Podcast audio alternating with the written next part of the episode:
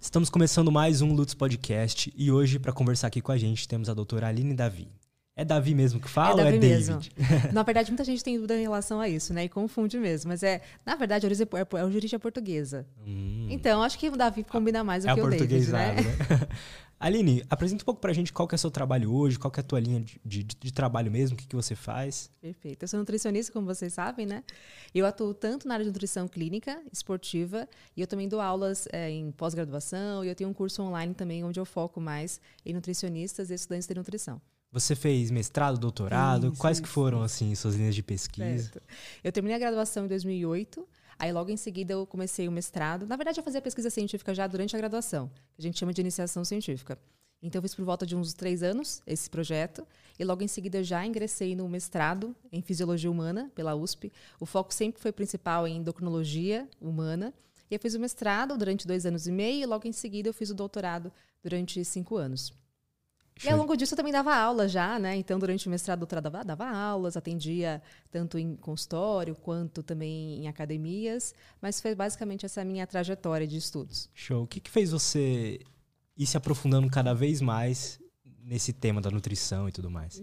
Eu acho que a vontade de aprender é um ponto importante para a gente, né? E uhum. até, no, é, acho que é muito clássico na nutrição o quanto que a gente tem de mito quanto a gente tem de questões que são erradas, tanta gente que não é nutricionista, ou até leigos mesmo, né? Outros profissionais da saúde também, que querem falar de nutrição e muitas vezes não tem aquele conhecimento tão adequado. Então a gente encontra muito. Eu acho que hoje em dia o que mais a gente encontra na internet é conceito de nutrição e muitas vezes conceitos que são errados. Isso incomoda a gente, né? Que gosta de estudar, a gente que tem toda uma pesquisa científica. Então, por conta disso, e por conta das dúvidas também dos meus alunos, as, as dúvidas dos nossos pacientes, acaba que a gente tem que entregar um conteúdo que é de qualidade. Então, por conta disso, eu sempre fui estudando cada vez mais e vou ser bem sincera contigo, que eu gosto bastante também dessa área de pesquisa, de estudo, de mostrar outros conceitos importantes. Tudo que você hoje passa para seus pacientes, para seus alunos de nutrição, são, é, é baseado em evidência? É tudo testado, comprovado? Como é que é isso? Normalmente sim. Então é o que eu mais foco. É claro que às vezes tem algum componente ou outro que a gente tem que ter mais estudo científico. Então é natural, né? E as pesquisas demoram bastante Demora. tempo, né, para rolar. Exato, exatamente. Uma questão clássica é o Covid, né? Uhum, a gente verdade. foi aprendendo a longo prazo, aí, curto prazo, na verdade, né? Em dois anos, basicamente. Então, lá no começo, ninguém sabia nada. Hoje não sabemos muito ainda, mas já estamos mais evoluídos. Então, é natural que alguns tipos de componentes a gente tenha muita certeza, como, por exemplo, creatina. A gente sabe que ela é maravilhosa, tem várias funções. Agora, por exemplo, um BCA a gente já sabe que não tem tanta aplicabilidade para tantas questões assim.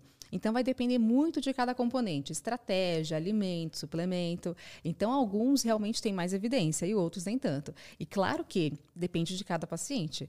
E o ponto principal é esse, para qual que é a finalidade, qual que é o paciente, qual que é o propósito. E assim a gente vai pensar se vale a pena ou se não. E claro, não só numa eficácia em comprovação, mas também em efeitos adversos. Não adianta nada algum suplemento ter uma grande eficácia para algum propósito, mas tem algum efeito adverso que é maléfico para o paciente. Então tudo isso deve ser levado em consideração também. Então, coisas assim baseadas em evidência, em ciência, pode não funcionar para algum tipo de pessoa específica também? Também. Então também tem essa questão. A creatina mesmo, como nós falamos, tem grande uhum. evidência científica. Mas se eu pensar, por exemplo, no nadador, que vai ganhar um pouco mais de peso, é natural que a creatina puxe mais água para dentro do músculo. E por conta disso o peso sobe desse paciente.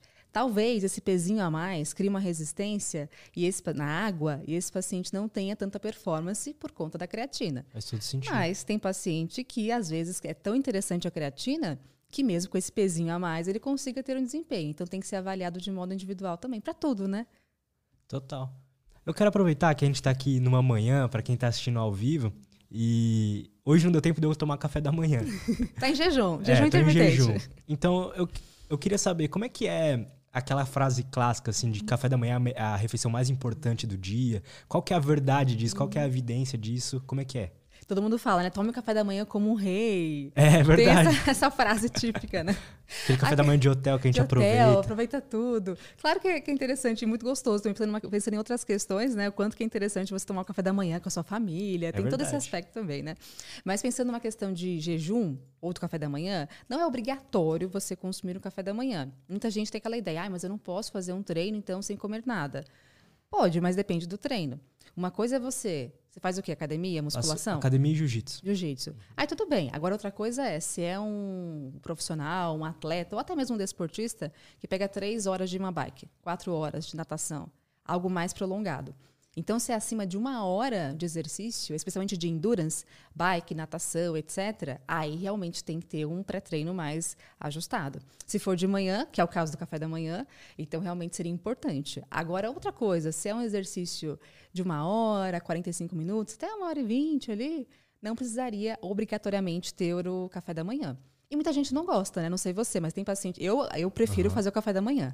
Mas tem paciente meu que não gosta, se sente mal, fica enjoado, tem refluxo quando faz café da manhã e depois vai treinar. Um uhum. exemplo clássico também é natação, crossfit. Tenta fazer um crossfit depois de tomar um café da manhã. Fica mais complicado. Dependendo do que você consumir, com certeza. Fica mais difícil. Então, para cada caso, realmente é um caso. E aí a questão é, você faz esporte de manhã, você faz à noite, você faz à tarde, você não faz nada, né? Então esse é um ponto importante também. Daria para ficar, fazer um exercício ou continuar o seu dia sem o café da manhã? E tem gente que é assim naturalmente. Às vezes faz um exercício à noite, mas acorda de manhã e não quer comer nada, porque fica enjoado, ou sei lá, por algum motivo, quer sair para trabalhar e vai ter fome só na hora do almoço. Uhum. Também, enfim. É então é não é um problema não. assim gigantesco. Não, não é um problema. Desde que você ajuste a alimentação ao longo do dia. A não ser assim, se você é um atleta de fisiculturismo, fisiculturismo né? Ou de repente você quer realmente aumentar massa muscular, aí a gente vai ter que colocar mais proteína na sua alimentação e calorias ao longo do dia. É, porque então... senão, se por talvez ter que colocar tudo no almoço, vai, não vai ser a melhor forma, né? Exatamente. Imagina. Então, nesse caso, fica complexo. Porque é importante não só pensar na quantidade diária de calorias, proteínas, carboidratos, lipídios, mas esse fracionamento. Então, se eu quero hipertrofia muscular, vai ter que entrar caloria e proteína várias vezes ao longo do dia. Então, para essa pessoa, seria melhor um café da manhã. Mas nada impede que, de repente, ela acorde seis da manhã, sete, vá treinar e depois ela faça um, um, lanche, um café da manhã às nove. Tudo bem. Uhum. Isso é possível também. Mas se ele visa hipertrofia muscular, quanto mais refeições ao longo do dia, melhor. Pelo menos quatro são obrigatórias. Show. E, assim, a gente falou do café da manhã, mas a gente faz outras alimentações durante o dia, em horários diferentes.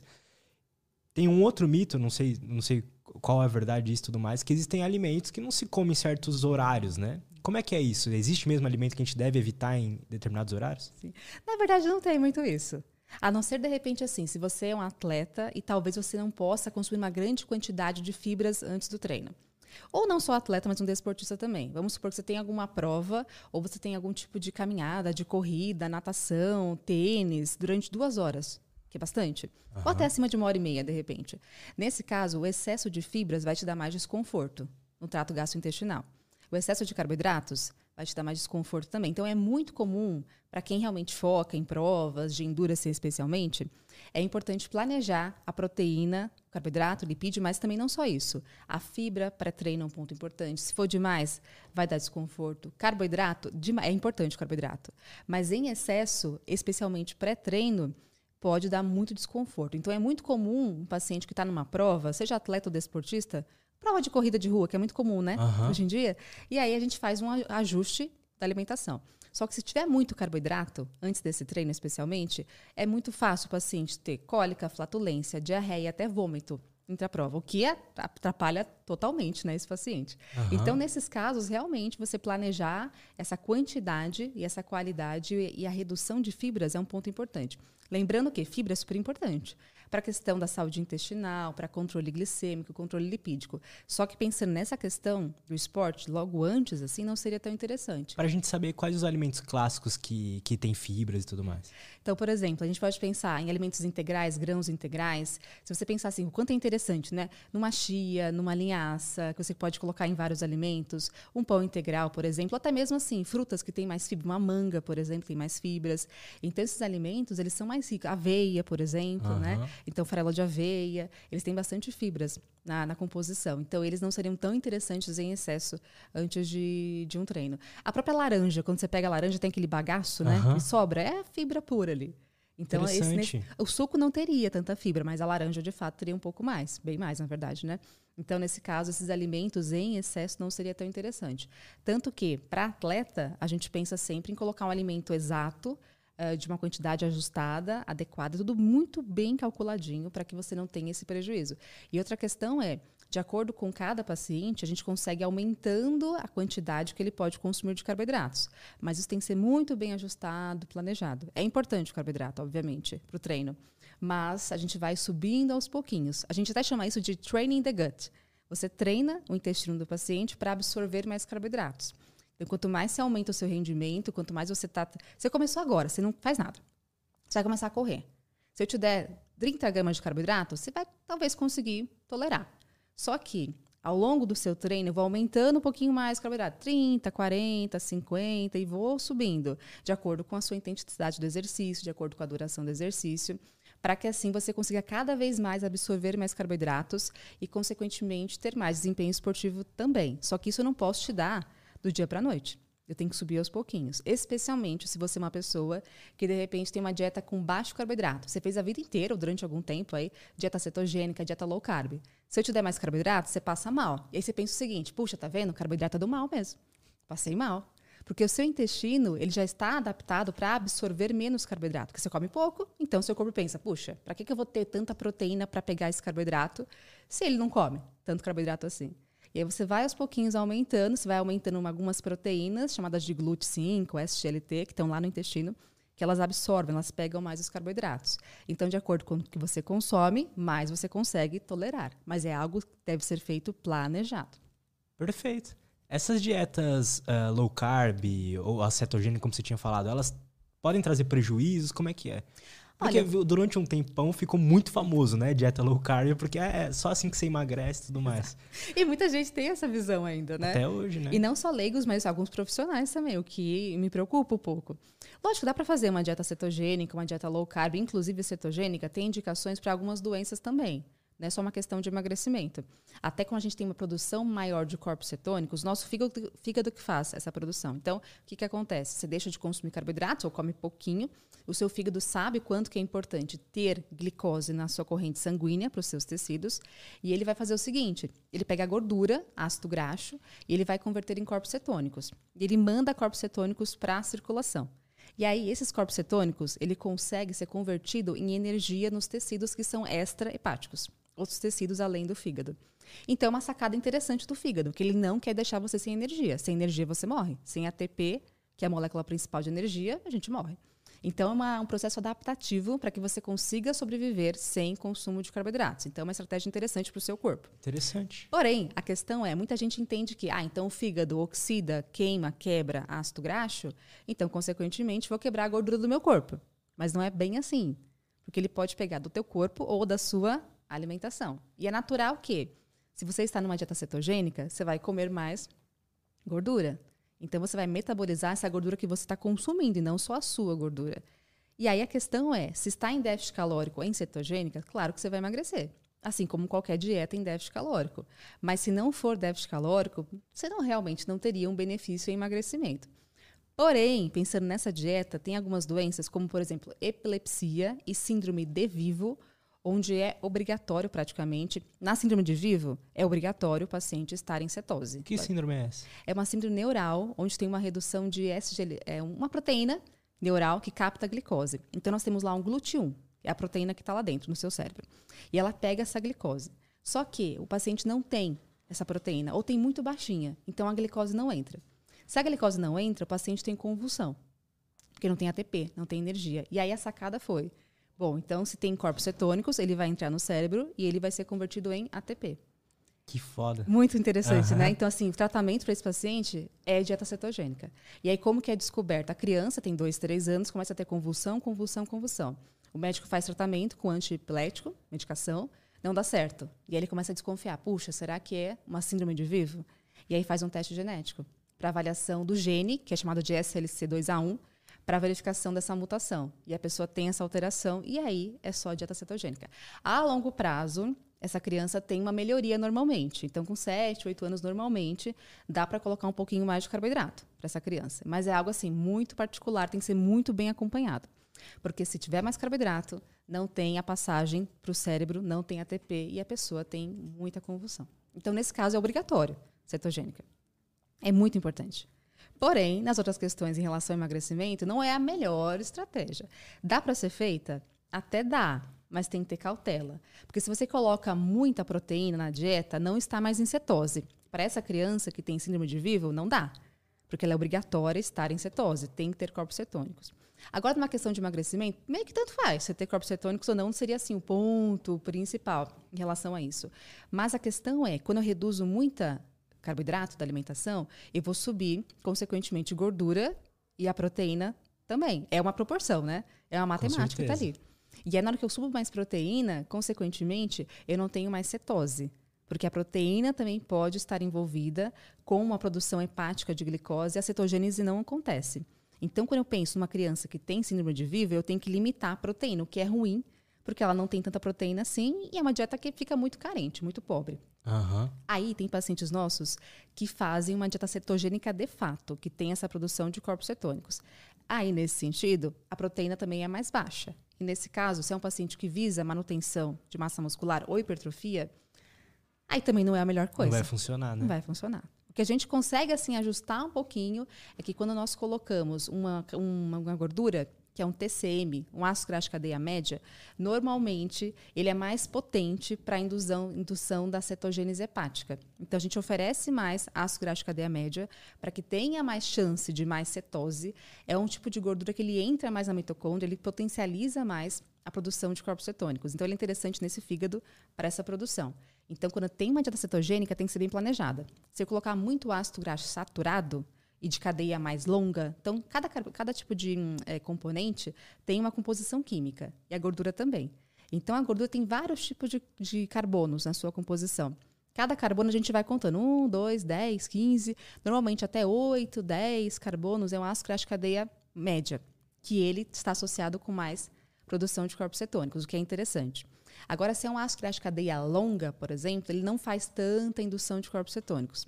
Então, Aí seria uma gordura com mais carbono, é isso? Com mais carbono, tá. exatamente. E ela é mais difícil de induzir a cetogênese. Então, se eu estou planejando um cardápio para você, que é uma dieta cetogênica, aí é mais interessante aumentar um pouquinho mais o ácido graxo de cadeia média e tentar reduzir um pouco a ácido graxo de cadeia longa. É mais fácil para a indução de cetogênese e aí, nesse sentido, eu consigo aumentar um pouquinho mais a proteína da sua dieta. E como que é que você faz isso? Com base nos alimentos? Como é que é? Isso, exatamente. Então, cada alimento tem a sua composição. Você entra nas tabelas, você consegue ver a composição de cada componente. Aí, de repente, vamos supor que é um, um azeite, ou de repente que é um óleo de coco, ou talvez seja um abacate, ou uma oleaginosa, o que for. Você tem a composição disso. Ou, de repente, você pode dar exogenamente. Eu consigo ter um, uma, comprar, te prescrever um ácido graxo de cadeia curta, que é um líquido. Hum. Então, se eu quero compor mais a sua dieta com esse tipo de ácido graxo, eu te dou uma, uma quantidade, a duas colheres de sopa desse ácido graxo de cadeia média, que é um líquido, um óleo que você vai consumir se fosse é uma gordura. É uma gordura. Uhum. Você vai consumir isso para potencializar a quantidade. E aí, lógico que eu vou reduzir também os outros na sua alimentação. Então, tudo isso é muito bem calculado. A gente tem softwares que a gente coloca cada alimento e cada componente desse já sai para a gente. Então não é tão simples assim para você conseguir ter realmente uma dieta adequada cetogênica. E além disso, tem um outro tipo de gordura, uma outra composição química, que é um ácido graxo saturado. E o que, que acontece? Por exemplo, assim, ó, manteiga tem mais ácido graxo saturado, óleo de coco tem mais ácido graxo saturado, e não é uma gordura tão boa assim. O que acontece em algumas pessoas que fazem cetogênica, ou até mesmo dieta low carb, é que elas abusam um pouco mais dessa gordura. E ela não é tão interessante no aspecto de saúde cardiovascular. E aí que é o problema. Então, vejam, dá para fazer uma dieta low carb, cetogênica? Até dá, mas desde que bem adaptada. Mas se eu te falar assim, a ah, dieta mais interessante para aumento de massa muscular, eu não vou te falar que vai ser uma cetogênica. E é que vendem a ideia do low carb da cetogênica como sendo uma dieta simples de se fazer, né? Assim, você pode continuar comendo sua carne, comer proteína pra caramba e você vai emagrecer, né? Oh, desculpa. Exato, você come o que você quiser de gordura e é gostoso, né? Tem bacon, tem presunto, então por aí vai, Mas né? pelo que você falou, ela precisa ser totalmente ajustada para cada tipo de pessoa. Exatamente. É muito mais complexo do que a gente imagina, né? Muito mais. Então, assim, na teoria, você vê nas revistas, né? Ou, enfim, nas redes sociais, parece muito simples. A dieta que você é. come um monte de proteína, um monte de que picanha, delícia, né? churrasco. Né? Nossa, que maravilha. Você vai no churrasco, come a carne, come o queijo. Ai, que perfeito. Não é bem assim. Então, se for bem ajustada, pensando em saúde, tem que ser muito bem organizada, muito bem, dá para fazer, mas tem que ser muito bem ajustada. E sabe o que é mais interessante? Dieta tem hora para começar e para acabar. Então, de repente, para você, hoje eu faço uma dieta cetogênica, mas talvez daqui a um mês a gente tenha outra estratégia. E as pessoas às vezes ficam na mesma dieta, sempre no mesmo tempo. E outra questão é, dieta cetogênica ou low carb, como tem menos carboidrato, ela retém menos água no seu corpo. E aí você tem a falsa ilusão, você desidrata mais, você perde mais água. Você vai subir na balança e fala, nossa, eu perdi 4 quilos em uma semana. Você perdeu água. então, cuidado com isso. E de outra maneira, quando você come mais carboidrato, você retém mais água. Não é que é ruim, não é gordura, não é nada, enfim, prejudicial. Você vai reter mais água. Aí você pensa, puxa, tá vendo? Ó, comi carboidrato um diazinho só, é o final de semana.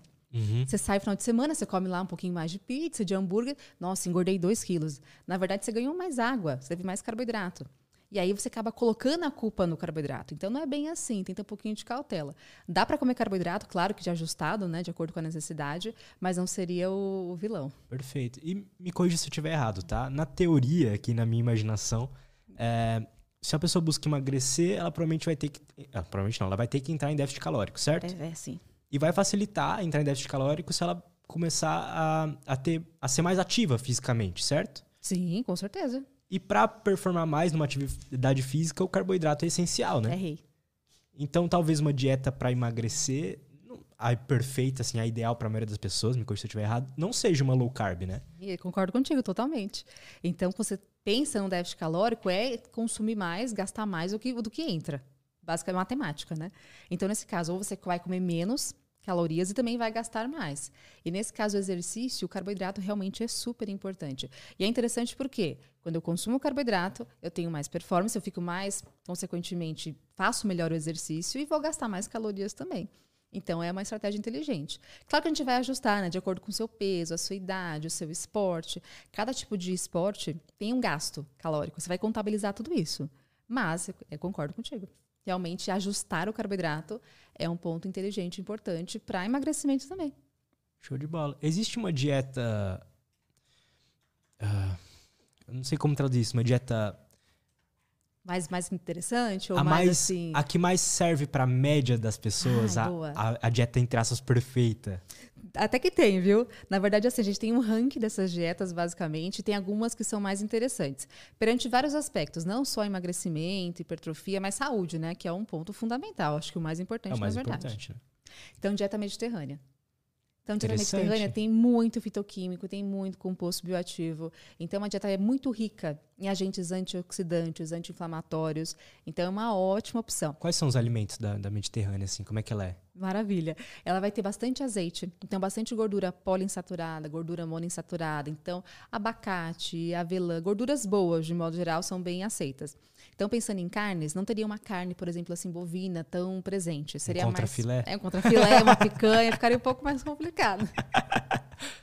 Mas seria mais peixes. Então, salmão, sardinha, renque, seriam peixes com gorduras mais interessantes, o que é bem importante. Tem mais ômega 3 na composição. É uma gordura que é mais anti-inflamatória, então vale super a pena. Então, essa seria a composição. E além disso, pensando em oleaginosas, castanhas, é, avelãs, amêndoas, tem bastante gordura também poliinsaturada e monoinsaturada. E esse seria um ponto importante. E além disso, frutas, verduras, legumes, bastante suco de uva. Na verdade, aí lá no começo dessa dieta é seria vinho. vinho. Mas o vinho tem outra questão, né? Que o vinho também, se a gente for pensar, ele tem o álcool na sua composição. Total. E aí já teria um, um, ponto não tão interessante assim. Afinal, o álcool ele tem um aspecto não uh, saudável e ele causa uma lesão hepática, lógico que depende da quantidade, né? Então, não seria um ponto tão adequado assim. Se possível trocar esse vinho por um suco de uva integral, seria melhor.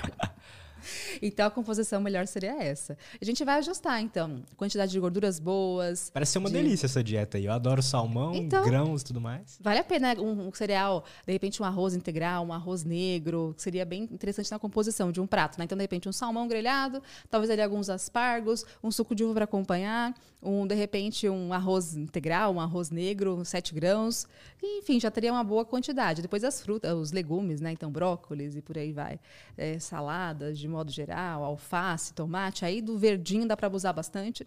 Então, seria essa, essa questão. Fruta, verdura, legume, gorduras interessantes e também adição de oleaginosas. Então, essa composição seria a mais adequada. O que, que faz essa dieta ser tão, tão boa assim? Quais são os elementos dos alimentos ali que fazem ela ser tão boa?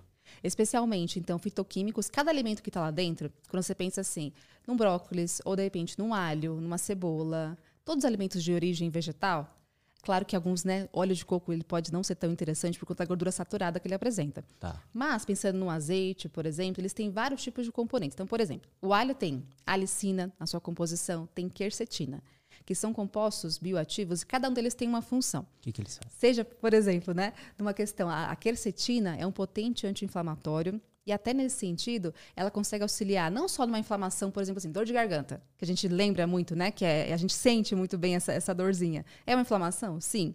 Mas quando eu falo na gente, nossa vida do dia a dia, ela é mais pró-inflamatória, ela é mais pró-oxidativa. A gente vive num ambiente que tem mais poluição, aqui em São Paulo, especialmente, né? Uhum. Não tem como fugir Com certeza. disso. Nem não só isso, o estresse. A água que a gente consome, ela tem agrotóxicos na sua composição. As frutas, verduras, infelizmente, também têm agrotóxicos na composição.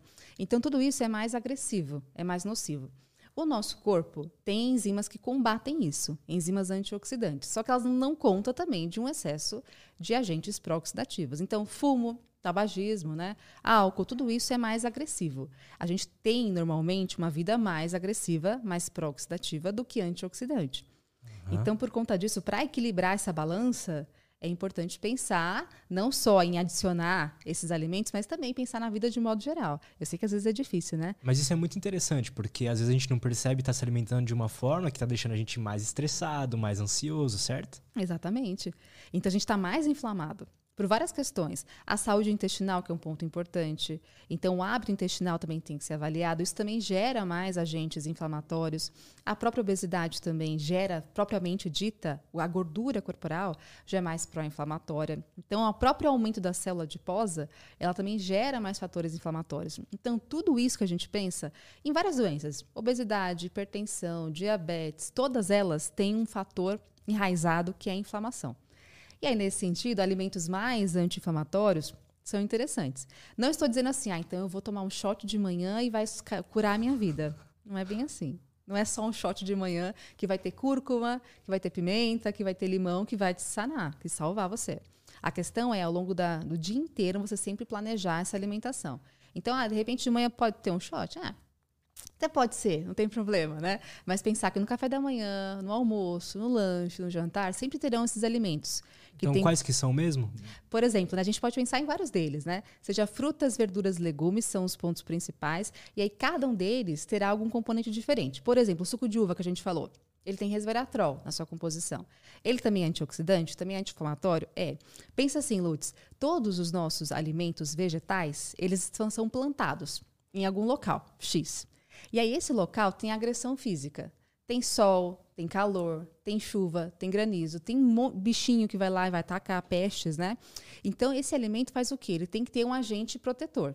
Então ele cria agentes antioxidantes contra o ambiente. E aí nesse sentido, pensa só na uva que está lá no Rio Grande do Sul, naquele frio. Ela vai criar mais resveratrol para ela sobreviver.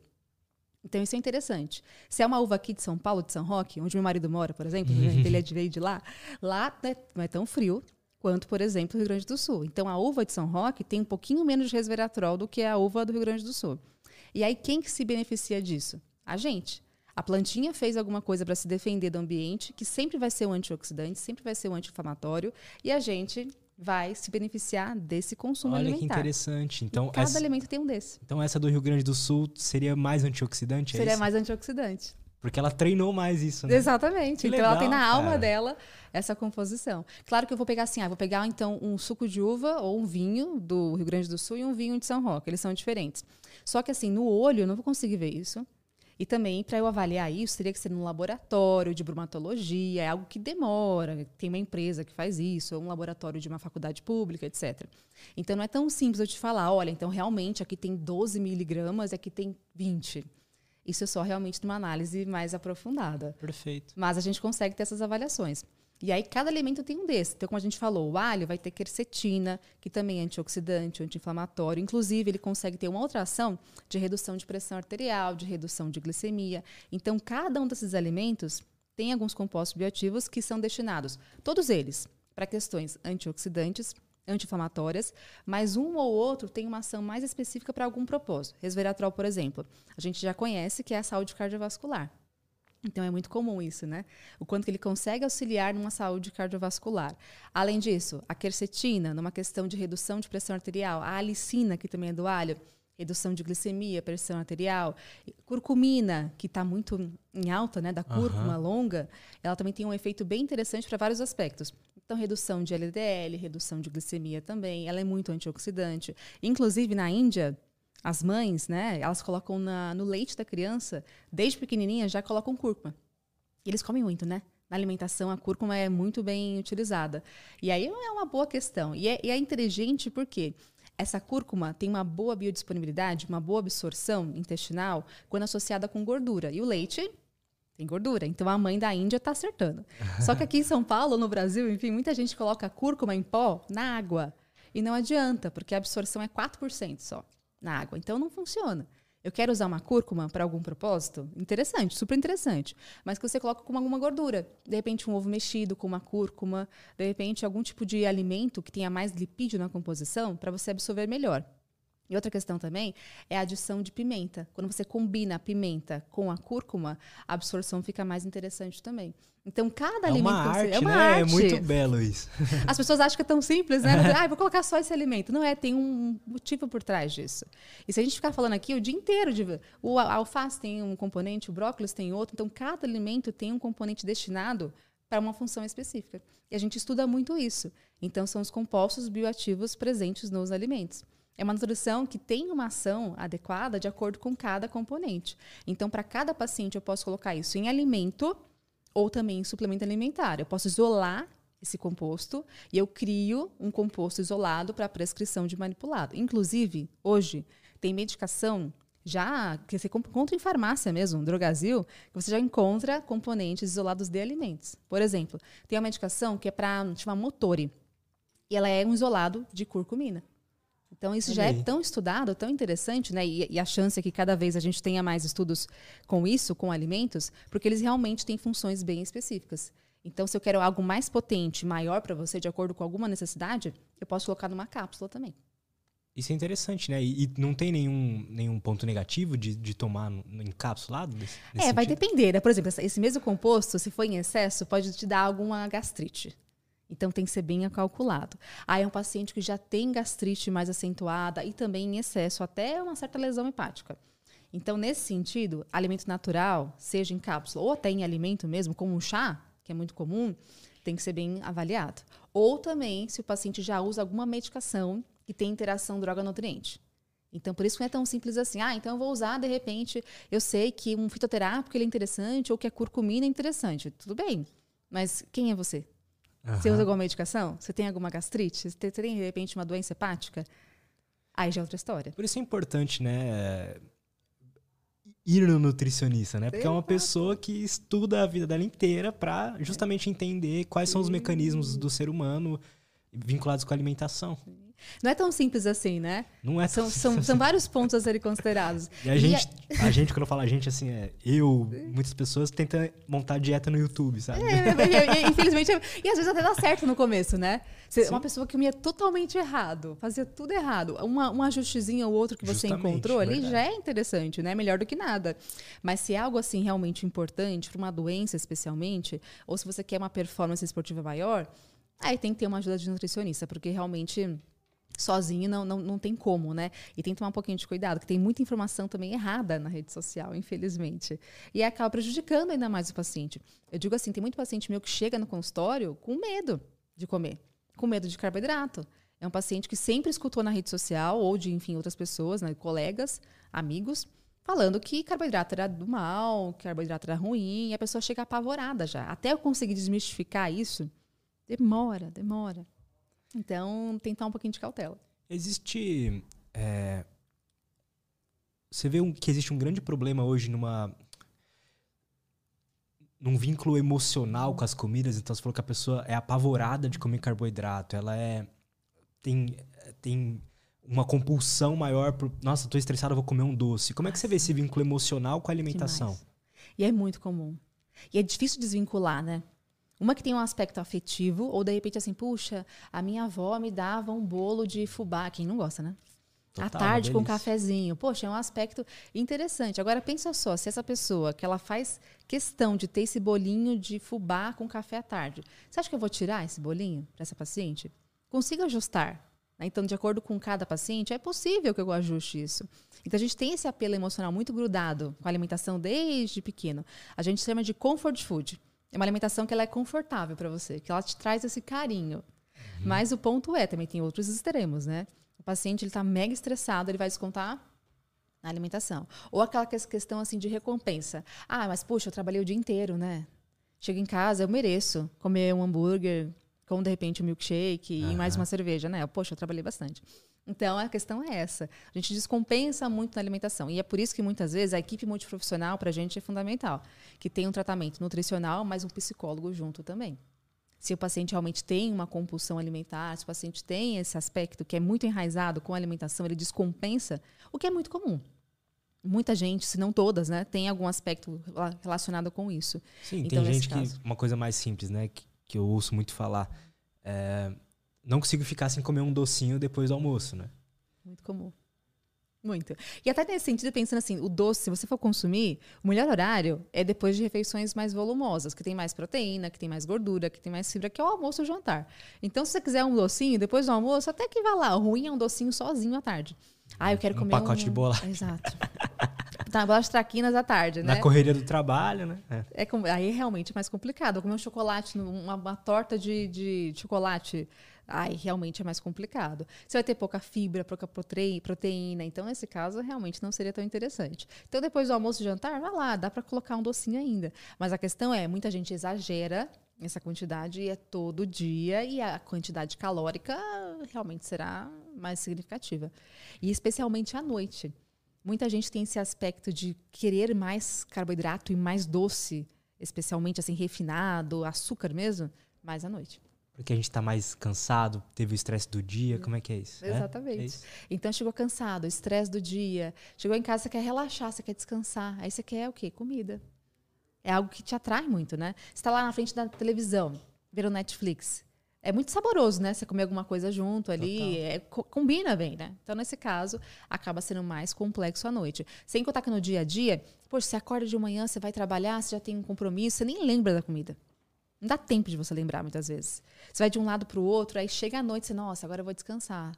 Você vai pensar o quê? Na comida, muitas vezes. Tem como a gente se policiar, se é, identificar quando a gente tá com fome fisiológica mesmo e essa fome emocional? Olha, não é tão simples assim. Claro que a fome fisiológica você tem sinais mais agressivos, né? Você consegue perceber aquele estômago roncando, aquela vontade, aquela necessidade mesmo de comida. Já emocional, você sabe muitas vezes que é uma vontade daquele alimento. Você, tá, você poderia, se eu te falar assim, ah, você quer de repente um pudim de chocolate ou você quer um brócolis? Se é fome, você vai comer qualquer um. Agora, se é vontade, você vai querer o pudim de chocolate, obviamente. Mas não é tão simples assim diferenciar de fato, muitas vezes. O quanto, ou é os dois. Você chegou em casa com fome. E aí está com vontade de comer um, um, uma um Big Mac. Então você já junta o útil ao agradável. né? Exatamente. Então tá. Então não é tão simples assim. E é por isso que é importante a gente, aos poucos, ir ajustando isso. E é por isso que ao longo do dia, a gente tem que inserir uma alimentação mais adequada. Porque se eu deixar você com pouca proteína o dia inteiro, você vai ter mais fome. Com pouca fibra o dia inteiro, à noite você vai descompensar. E tem muita gente que é assim. Não faz o café da manhã, como a gente falou. Aí almoça rapidinho ali, uma coisa mais simples, sem uma- um ajuste de proteína. Ah, à tarde não deu tempo, não comeu nada, vai chegar em casa morto de fome. É. E vai comer o que vier pela frente. E vai comer de tudo. Chegou em casa, come uma banana, depois vem, come mais outra, come depois uma bolacha, esperando fazer o jantar, tá comendo já um pacote de, de salgadinho, e vai indo, vai indo, vai indo, e às vezes, ah, nem vou jantar muito bem, porque né, já comi tanto. E acaba não comendo de novo a proteína, a fibra. E aí, ao longo do, do dia, de vários dias, isso realmente é um ponto muito prejudicial pra gente. Esses macronutrientes, assim, proteína, fibra é um ou não? Também é, é um tipo de carboidrato. Tá, justo. que ele não é tão digerível, né? Ela não, ela não vai ser digerível e ela funciona mais como um aspecto interessante para a saúde intestinal. Hoje tem muita gente que fala que dá pra montar uma dieta só com base nos macronutrientes. Se tá batendo os macronutrientes, tá tudo certo. Como é que você vê isso? Certo. É importante. É, atingir, ajustar os macronutrientes. É um ponto fundamental para a gente. Até porque assim a gente consegue planejar. É uma dieta com mais ou menos carboidrato, com mais ou menos proteína. E aí, por exemplo, para você, aí vou fazer uma dieta para você agora. Qual que é a questão? Eu vou ajustar a proteína para você. Eu vou pensar, será que 1,2 gramas de proteína por quilo de peso corporal? Ou não, você quer uma questão de hipertrofia maior. Você treina bem, vou colocar 2 gramas de proteína por quilo de peso corporal. Então, isso vai ser cada vez mais ajustado de acordo com o seu objetivo. Então, para cada paciente, muitas vezes até em alimento a gente não consegue alcançar a proteína. E é por isso que a gente entra com aquele famoso whey protein, enfim, uhum. estratégias nutricionais que tem mais proteínas na composição. Então, isso realmente é um ponto importante. Não é o único exclusivo. Então, o primeiro ponto que eu faço, eu vou ajustar a caloria da sua dieta. Você vai precisar de um déficit calórico para emagrecimento, basicamente, ou um superávit calórico, mais calorias. Se é um paciente que quer hipertrofia muscular. Meu marido, por exemplo, ele está em uma dieta de bulking para uhum. hipertrofia muscular. Então, nesse caso, a gente tem que colocar mais calorias. E não é tão simples assim. Não acho que, ai, que bom, nossa, caloria a mais, que fácil. Não é caloria em pudim. Não é caloria em sorvete, que seria muito fácil assim. Mas é caloria em quantidade adequada, uma dieta mais limpa e uma dieta que tenha mais proteína. Ele vai ter que é comer é mais, vai, vai, ter que ficar muito um pouco mais, mais, cheio, né? e vai comer tudo isso em frango. É. Em carne. Não é fácil. Aquele não é frango é seco, né? Ninguém merece, né? Aquele frango seco ali com batata doce. Não, é. não, não, dá, né? Então, realmente, assim, o whey protein entra pra gente como um hipercalórico também, de repente, como uma composição dele, né? Como uma questão interessante. Então, é muito mais fácil pensar para esses pacientes que visam hipertrofia muscular, colocar ao longo das refeições uma adição, por exemplo, de um hipercalórico caseiro, ou de repente até um comercial, mas que tenha uma digestão mais rápida, com uma quantidade calórica adequada e proteína também. Então, ajustar o nutriente, claro que é fundamental. Não é só isso, como nós falamos, né? A qualidade do nutriente também é importante. Não adianta pensar assim, ah, então eu vou bater proteína, vou colocar tudo em whey protein. Não dá também, né? E não vou pensar na, na quantidade de fibras, de vitaminas, de minerais. Verdade. Então, isso tem que ser planejado. Então, aquela dieta clássica de frango com batata doce não é muito inteligente. Até porque a saúde intestinal é um ponto fundamental para a absorção da proteína. Se eu tenho um intestino ruim desse paciente, que tem uma desbiose intestinal, uma alteração intestinal, ele não vai aproveitar também até a proteína que ele está consumindo. Que interessante. Então, se o cara está fazendo uma dieta de frango, batata doce, whey, a saúde intestinal dele não vai estar legal e ele não vai absorver tanto proteína quanto ele acha que está absorvendo. Exatamente. Então, cuidar disso é importante. Tem que ter, tudo bem que ele coma o frango, batata doce, mas que tenha também, de repente, mais brócolis, mais alface, mais salada, legumes, verduras, para que a composição da dieta fique mais adequada, uma saúde intestinal melhor, consequentemente, e ele vá aproveitando esses nutrientes de modo mais adequado. Então, pensar nisso é um aspecto importante para a saúde intestinal. A gente sabe hoje em dia que ela tem uma conexão global com todo o nosso corpo, com saúde neural, então com depressão também, com ansiedade, com saúde em questão de obesidade, tem aspecto intestinal associado com mais chances de obesidade, doença cardiovascular, dislipidemia, então saúde de fato. Mas não só isso, mas um apelo também, uma importância para aproveitamento dos nutrientes. Porque muitas vezes, né, você pensa num paciente que é um atleta, que é um desportista, ou que é uma maromba, ele vai pensar, ah, saúde, não estou nem aí. Infelizmente, muita gente pensa assim. O que importa é vencer a competição para ele. Ficar grande. Ficar grande é o que ele quer, ele quer subir no palco no shape. Então, muita gente, infelizmente, pensa nisso. Mas mesmo para essa pessoa, ela tem que saber que não é só uma questão de saúde, mas uma questão também do que ela quer, que é estética. Então, para conseguir ter uma boa absorção de nutrientes, o intestino tem que estar bem cuidado, bem saudável. E quais sinais que a gente pode perceber no nosso dia a dia de que, pô, nosso intestino não está tão bom quanto deveria, assim? É, sinais talvez psicológicos, sinais físicos mesmo? Como é que é tudo isso? Perfeito, realmente isso é um ponto importante.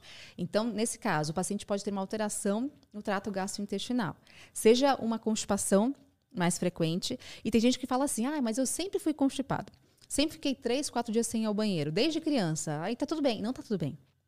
Então você tem uma alteração realmente que é expressiva e não tá tudo bem. Então não se acostumem com isso. Ou aquele paciente assim, que tem uma diarreia constante, às vezes duas vezes por dia e depois constipa. Ele fica oscilando. Nós temos três tipos de pacientes, basicamente. Um que tem uma constipação mais frequente, o que é mais agressiva, três, quatro, cinco, seis, sete dias sem ir ao banheiro. Caraca. O que, é, o que é muita coisa. A gente encontra assim, infelizmente. Caraca. Ou aquele. É muita coisa, né? Absurdo. Nem sabia que existia gente. Infelizmente assim. tem. Infelizmente. E eles falam assim: não, mas eu já tomo remédio há muito tempo para conseguir eh, regular isso. Então, é algo muito comum, mais do que a gente imagina. É triste até. E especialmente em mulheres. E é, é mais fisiológico, né? A mulher realmente tem mais constipação do que o homem. Mas é muito comum. Então, isso tem que ser ajustado. E não é, não é brincadeira, não é. Tem que ter um uma ajuste em relação a isso. Então, isso é comum. Ou aquele paciente que tem mais diarreia, isso é comum também. Não tanto, mas é comum que exista, ou aquele paciente que oscila. Então, de repente, um dia da semana, dois ele tem diarreia, no outro ele está constipado. Fica mais três, quatro dias constipado. Depois vem diarreia, depois mais três, quatro dias constipado. Então, isso também não é tão interessante assim. E aquele paciente que tem, muitas vezes, dor ao defecar. Então, aquele paciente que tem que força demais, que tem muita dor, às vezes tem, tem sangue nas fezes, então tem que ter uma certa tensão em relação a isso também. Então, a pessoa tem essa distensão abdominal. Então, aquele paciente que tem aquela barriguinha mais distendida, que incomoda, que gera gases, flatulência, então muitos gases também, também não é natural. Então é um bom, bom indício de que alguma coisa não está tão interessante no seu, no seu trato gastrointestinal. E além disso, alguns pacientes é tão grave a situação que eles podem até ter alguns sintomas também estomacais.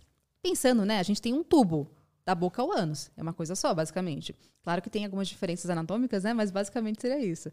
Então, alguns pacientes também têm alterações gástricas, seja mais gastrite, refluxo, aquele aspecto de má digestão pode existir também. Show. O, como que a gente. Você tinha falado, por exemplo, do, do suco de uva integral, né?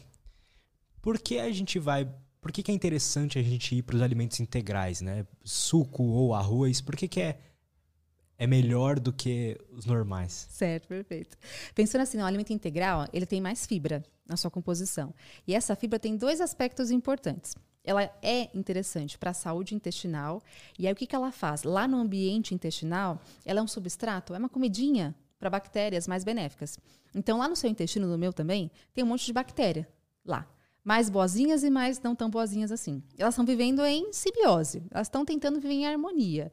Só que se você come mais alimento processado, refinado, açúcar, gordura saturada, as bactérias mais ruins, elas sobrevivem mais. E, consequentemente, elas não são tão interessantes para a sua saúde. Porém, se eu como mais fibra, fruta, verdura, legume, ácido graxo insaturado, eu tenho mais sobrevivência, mais proliferação de bactérias mais boazinhas.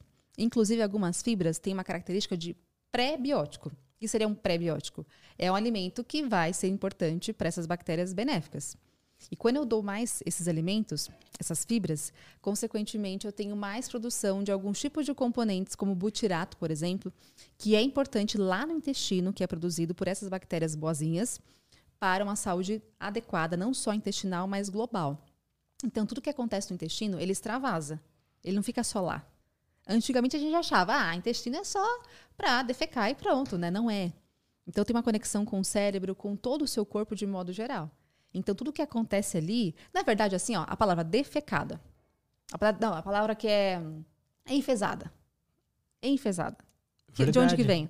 Verdade. Você pensar, né, a pessoa tá enfesada, tá com fezes. Uhum. E ela fica mais brava. E é muito verdade isso, né? O quanto que a pessoa que está mais constipada, ela fica mais, talvez, ansiosa, mais agressiva, enfim. E tem toda uma correlação que é muito, muito, muito real do intestino com o cérebro. E é por isso que é importante tratar dele. Então, a fibra pode ser importante para isso, para essa saúde intestinal e global também adequada, mas também nós temos outras fibras que fazem um, um, aspecto importante de controle na absorção de carboidratos, por exemplo. Ou seja, se eu pegar um carboidrato, tem um carboidrato, um, vamos supor um pão, Uhum. Um pão normal, pão de padaria, pão francês. Ele não vai ter tanta fibra assim. Né? Então, é um alimento que tem um carboidrato ali que não tem tanta fibra e a absorção dele é muito rápida. Comi o pão, imediatamente ele vai ser digerido, vai ser absorvido, a sua glicemia sobe mais rápido. Não é tão interessante subir tanto a glicemia tão rápido assim. Se eu pegar esse mesmo pão e eu colocar, de repente, cenoura ali, colocar alface, colocar talvez um atum em lata, que tem mais uma gordura adequada, enfim, fiz uma composição mais adequada, com mais fibras importantes ali, nesse alimento. E aí você pensa, ah, mas pode ser um pão integral, ali? Até pode, mas assim, só o pão integral não é suficiente. Tem, tem que ter bastante fibra, tem que ter mato ali, tem que ter salada. Então, nesse caso, é importante ter lá alface, ter uma rúcula, ter uma cenoura, o que você gostar você acha mais interessante. E essa fibra que está lá, ela segura um pouco mais a absorção desse carboidrato. Então, se eu comparar alguém que comeu um pão francês sozinho, mais nada, e alguém comeu um pão francês com uma salada, com uma cenoura, etc. Esse paciente que comeu com a salada, a absorção de carboidratos é mais devagarzinha. Então a, a, fibra segura. sobe mais devagar, é mais isso? devagar. Então ela não dá aquele pico. Ela vai mais devagarzinho, mais branda. E qual o problema de dar esse pico? Por que, que é ruim que a glicemia suba, suba rápido e é bom que ela vá devagarinho? Devagarzinho. Dois aspectos. Quando você sobe muito a glicemia muito rápido, consequentemente você tem um estímulo em insulina. Não estou dizendo que a insulina é ruim. Porque muita gente vai falar isso. Ah, então tem mais insulina é ruim. Não é isso. A questão é quando você tem mais insulina mais rapidamente liberada a longo prazo, várias vezes por dia, você é uma pessoa assim que come pão sozinho de manhã, pão sozinho à tarde, pão so... e tem muita Pão gente com que é assim. margarina? Pão com margarina e café E um com café leite, né? preto. É, um café com leite. E muita gente, infelizmente, tem essa alimentação várias vezes ao longo do dia. Não pense em colocar um ovo junto com pão ou uma, uma composição mais adequada. Pensa só no pão com margarina. Né? Nada contra porque é gostoso, né? Mas assim, Aham. em excesso não seria interessante. Então, essa liberação muito rápida de insulina e várias vezes ao longo do dia, ela pode dar um seguinte aspecto. O que a insulina faz? Ela vai colocar mais carboidrato, mais glicose dentro das células. Se ela colocou dentro das células, na corrente sanguínea, abaixa. Glicemia abaixa um pouquinho mais.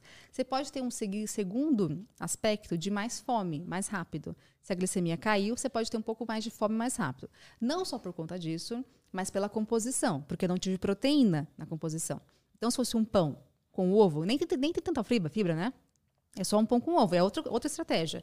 Então, não coloquei fibra, coloquei uma proteína. Você tem mais saciedade? Então, não seria tão ruim assim. Se eu comparar um pão com um pão com ovo, melhor pão com ovo. Mas aí a glicemia do mesmo jeito vai subir rápido, né? Vai Porque não tem a fibra. É, a proteína consegue segurar também. Tá. Então, também é um aspecto interessante. Não só a fibra, mas a proteína também segura essa absorção.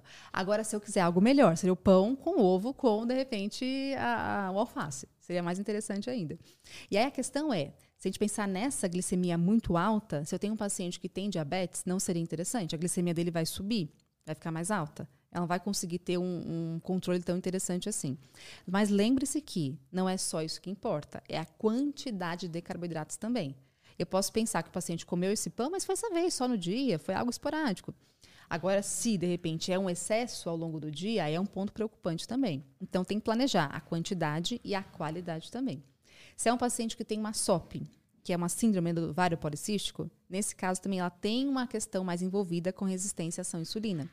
E nesse caso, é importante pensar também na qualidade desse carboidrato e nesse pico de glicemia também é um ponto a ser considerado. Então, para esses pacientes que têm alterações glicêmicas, é importante cuidar um pouquinho mais dessa glicemia em excesso. Se é um paciente que não tem, não teria tanto prejuízo assim, mas pensando numa questão de qualidade da alimentação, é melhor pensar numa composição que tenha mais proteínas, mais fibras, para manter a glicemia um pouco mais constante, sem esses picos tão altos ao longo do dia. Se eu estou falando de um paciente que tem um grande consumo alimentar de carboidratos e sempre é um carboidrato assim, sozinho, que vai ser altamente absorvido, com alto índice glicêmico, a longo prazo, pensando numa questão de obesidade que ele possa desenvolver por conta de superávit, superávit calórico, isso associado com isso, com essa questão de glicemia mais alta, eu posso ter um paciente que venha a ter um diabetes. Claro que são vários fatores, né? Mas enfim, pensando num controle glicêmico, esse, esse carboidrato mais lentinho na absorção é um pouquinho mais interessante. Mas lembrando que, independente se é um carboidrato com absorção mais rápida ou mais lenta, a quantidade é fundamental.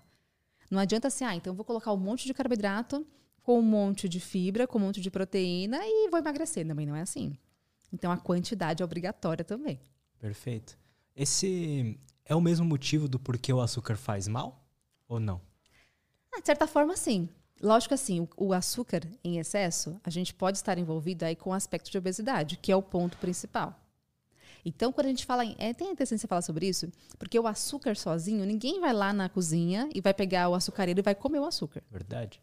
É, não faz sentido. Então. Nem é tão bom assim. E nem né? é tão bom assim. O açúcar sozinho não tem graça. Aham. Você vai gostar de uma composição mais adequada. De repente, um mousse de chocolate, que não vai ter só açúcar. Vai ter gordura, vai ter outros alimentos ali, né, compostos.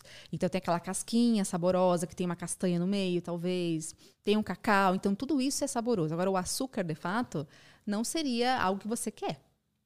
É mais, mais incomum, né? Você vai criar uma composição alimentar mais adequada. Então, é importante ter uma cautela em relação a isso. Claro que o açúcar em excesso não é interessante.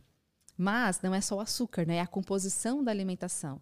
Então tem muita gordura lá dentro. Tem vários alimentos ali que são várias composições em excesso, né? Que te trazem palatabilidade. Não é só o açúcar, né, de fato. Mas pensando numa questão de doces, de modo geral, né, açúcares em excesso, realmente o que eles mais estão envolvidos é com uma questão de obesidade. Claro que não tem problema você comer um chocolatinho pequenininho depois do almoço. Tudo bem. Ah, final de semana você comeu um pudim de leite da sua mãe? Tá, tudo bem, não tem problema.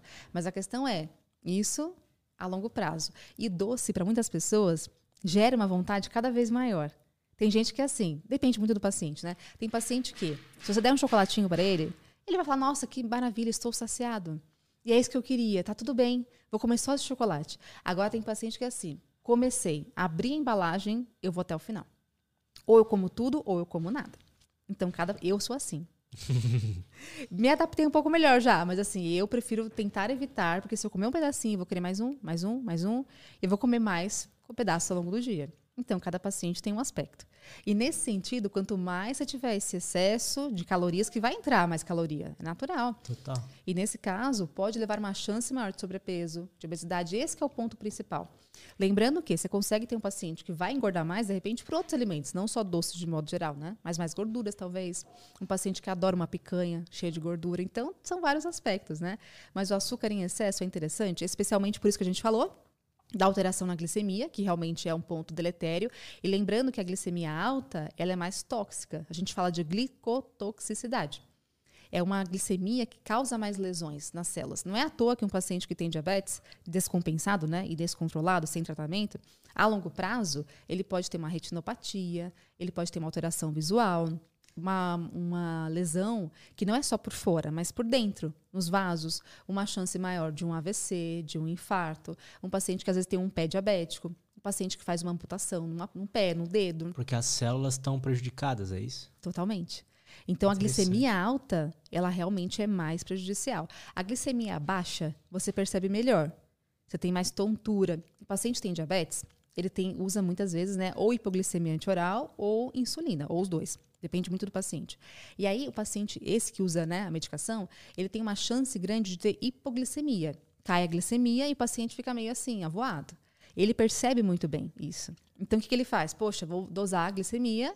Nossa, deu 60 minha glicemia. Ele vai lá e faz um ajuste comendo um carboidrato. Perfeito. Ele sente muito bem isso. Então, a vista fica embaçada, começa a ficar distante a sua voz. Ele percebe. Agora, hiperglicemia, ele não percebe. Ou assim, tem uma dor de cabeça às vezes, mas nada muito assim é, agressivo. Ele vai saber só fazendo a dosagem de glicemia com aquele furinho no dedo. Uhum. Por isso que ele faz isso, né? Todos os dias, várias vezes ao dia.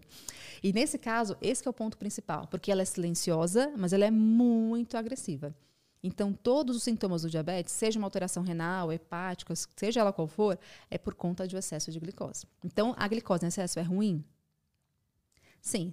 Mas é, lembrando que esse paciente que tem o diabetes não foi só por conta de um docinho que ele comeu. Total. É um, virou rotineiro para ele, né? Comer doces o dia inteiro durante muito tempo. Exatamente. Show. E assim, você tinha falado que o açúcar, necessariamente, como a gente conversou, não é ele que faz a gente ter a vontade de comer, né? Sim. Mas ele, junto com outras coisas, a gordura, o sal. Sim, o sal também, bem observado. Aumentam o paladar dos alimentos, né? Uhum. E esses alimentos processados que a gente compra, qualquer restaurante que a gente vai, eles vão, eu imagino, colocar mais, mais sal ali, tudo para ficar mais gostoso, né? Uhum. Qual que é o prejuízo disso pra gente, assim? É, tem uh, prejuízos físicos, com certeza, mas tem prejuízos uh, cognitivos também, é, assim, esse excesso de sal, açúcar, tudo Boa mais? Pergunta. Ótimo. E realmente, né, até para conservar os alimentos, a indústria coloca mais sal, mais açúcar, entre outros componentes? Verdade, né? né? Para conservar é pra importante, conservar. né? E até dos primórdios, né? Você pensar assim, um, um pernil lá atrás, dos nossos avós, eles conservavam no, no, no sal, no sal. bacalhau, por exemplo, ou na gordura. Então tinha tonéis de gordura para conservação, ou até hoje, né? Carne Total, carne de sol, né? Sim. Isso é, carne realmente, de sol, mó, de, um, bom. Então, e realmente, né, ela tem essa, essa composição para conservar. E o que, que acontece? O sal ele desidrata. Então, se não tem água tão presente no alimento, não tem microorganismo presente ali. Então, por isso que ela conserva muito bem o alimento. Então, de fato, a gente terá isso. E tanto a indústria quanto o restaurante, o foco é paladar. Eles não estão tão interessados numa questão de saúde. Se bem que Tem mudado, né? É, tem alguns que usam isso como branding, né? Somos focados em saúde e tudo mais. né? Exato. E até mesmo a questão industrial é importante, porque cada vez mais nós temos doenças cardiovasculares atingindo os pacientes. E a indústria se preocupa com isso também. Talvez assim, para um apelo de marketing, não, enfim, não interessa, né? A questão é, a gente tem realmente uma preocupação um pouco maior nos últimos anos do que antigamente.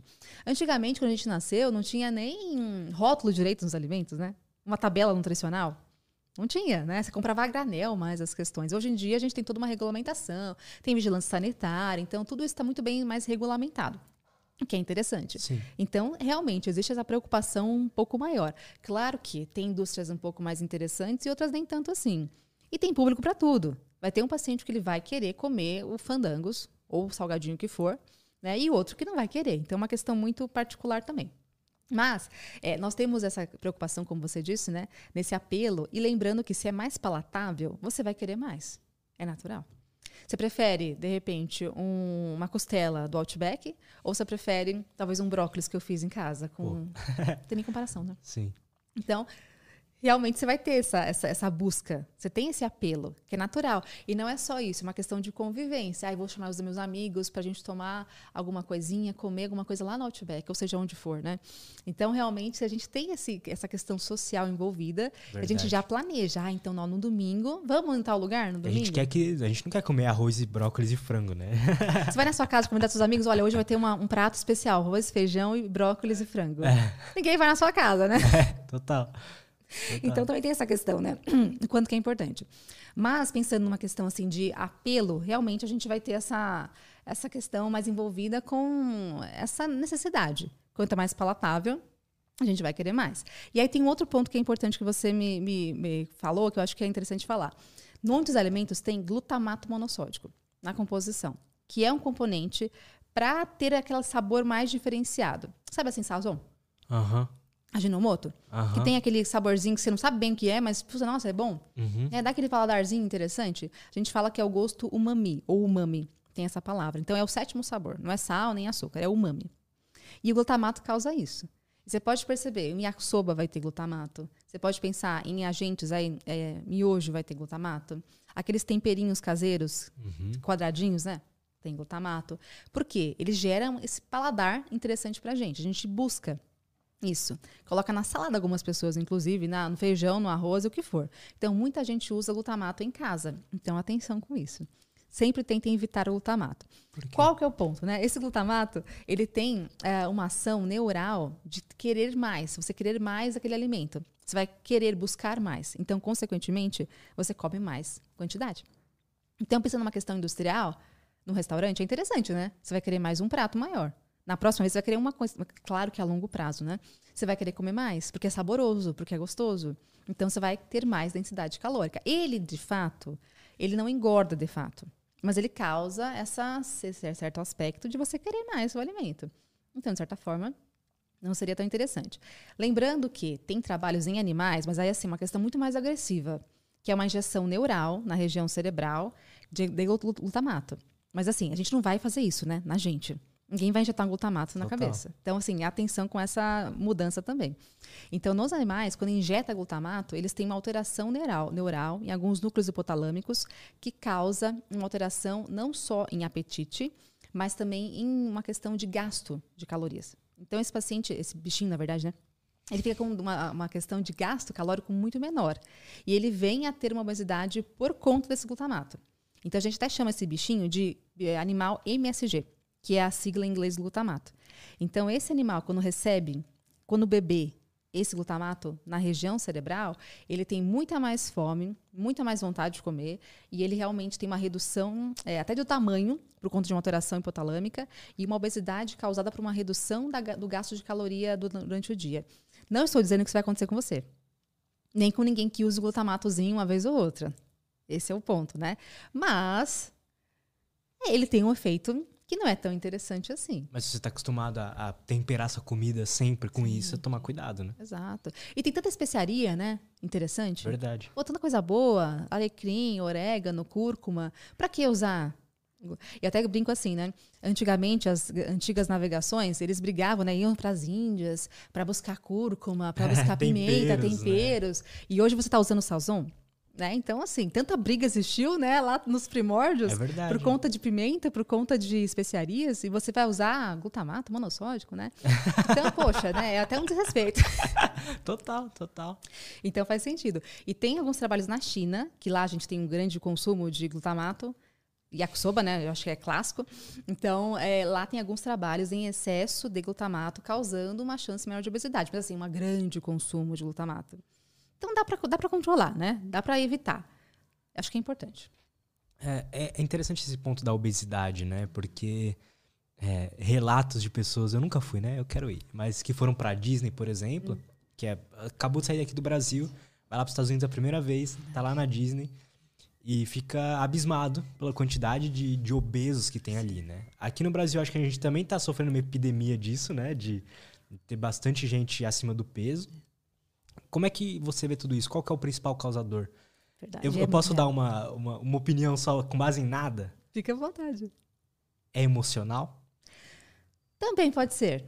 Tem uma correlação, mas é muito mais. é, são vários aspectos. Tá. São vários, vários pontos. Se fosse tão fácil assim, não teria tanto paciente com obesidade.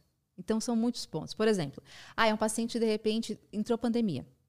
Ficou em casa, trabalhando, com os filhos em casa, não tem tempo de cozinhar, não tem tempo de fazer quase nada. Imagina só a vida dessa pessoa.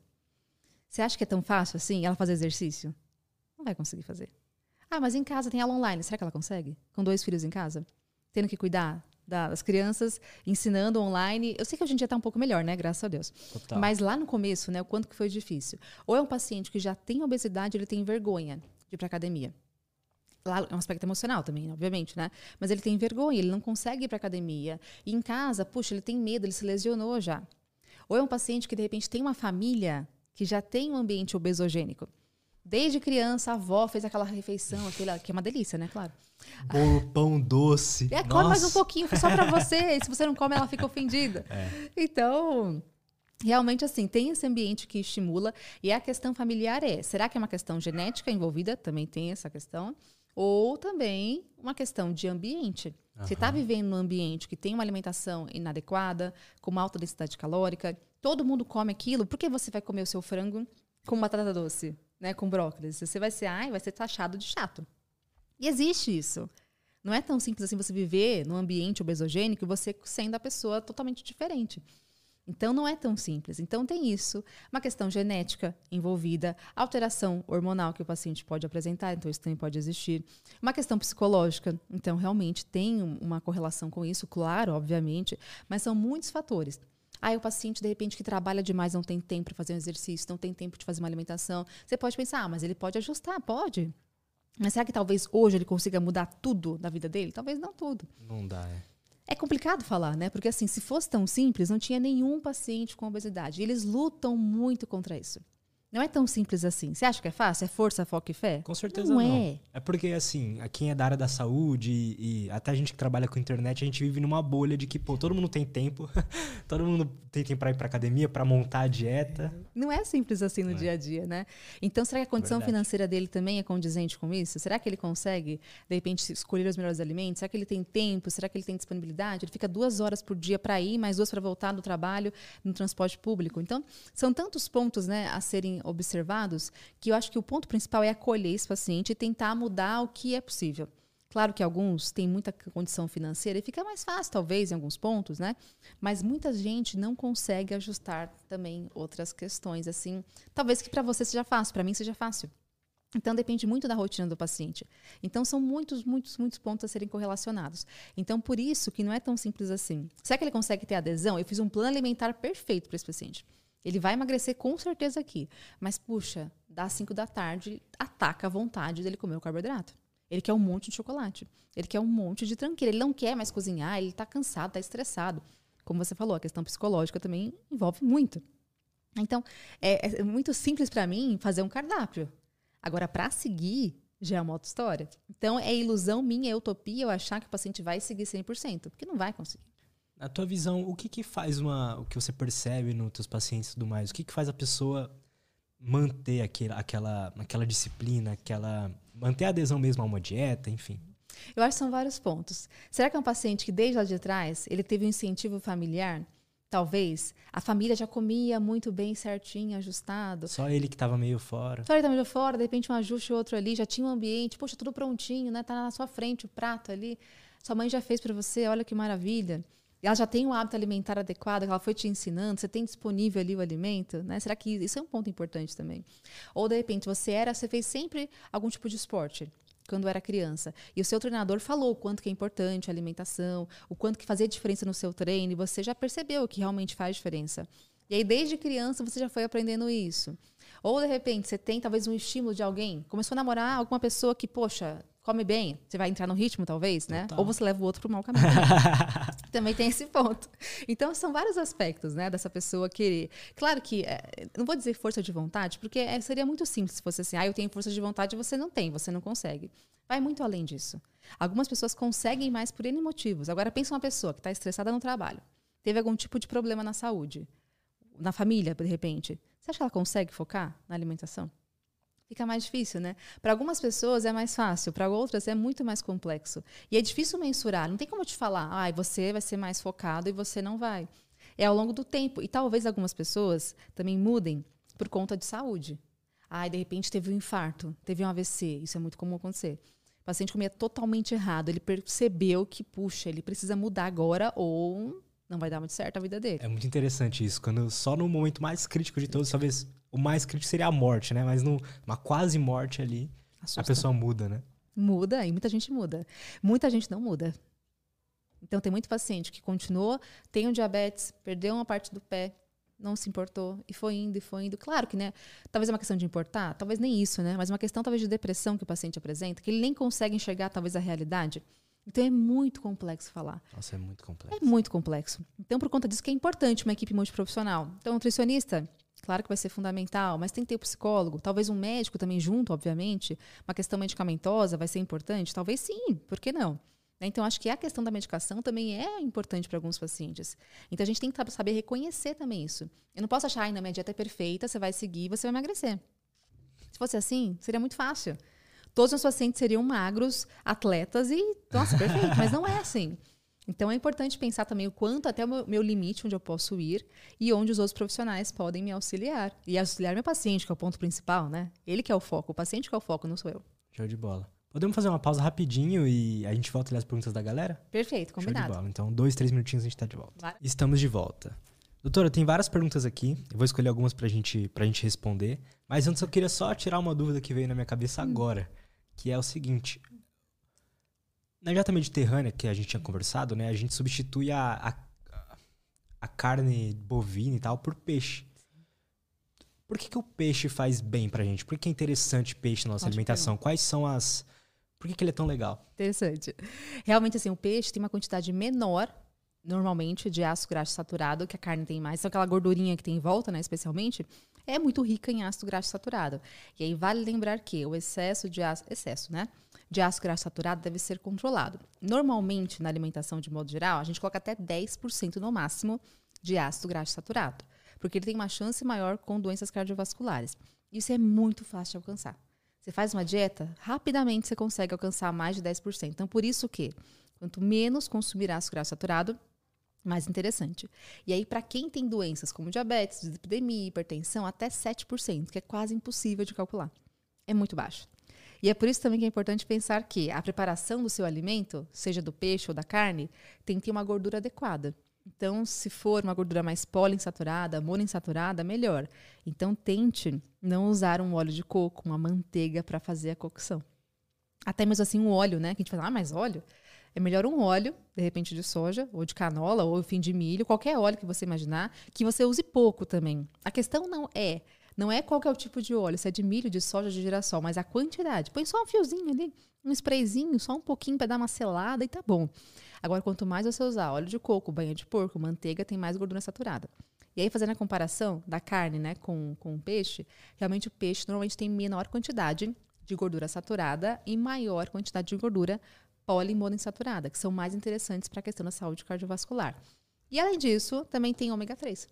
Então, ômega 3 ele é um componente importante que a gente não produz, é uma gordura que a gente não consegue produzir no nosso corpo, a gente tem que consumir via alimentação. Então, onde ela vai estar presente? Em peixes, especialmente, né, tem a, a, quantidade maior que a gente tem realmente é em peixes. Você pode encontrar em alguns alimentos vegetais, como a linhaça, por exemplo, uhum. mas a quantidade é pequenininha. Então, a quantidade maior que a gente encontra realmente são nos peixes. E ele é fundamental para a saúde cardiovascular também.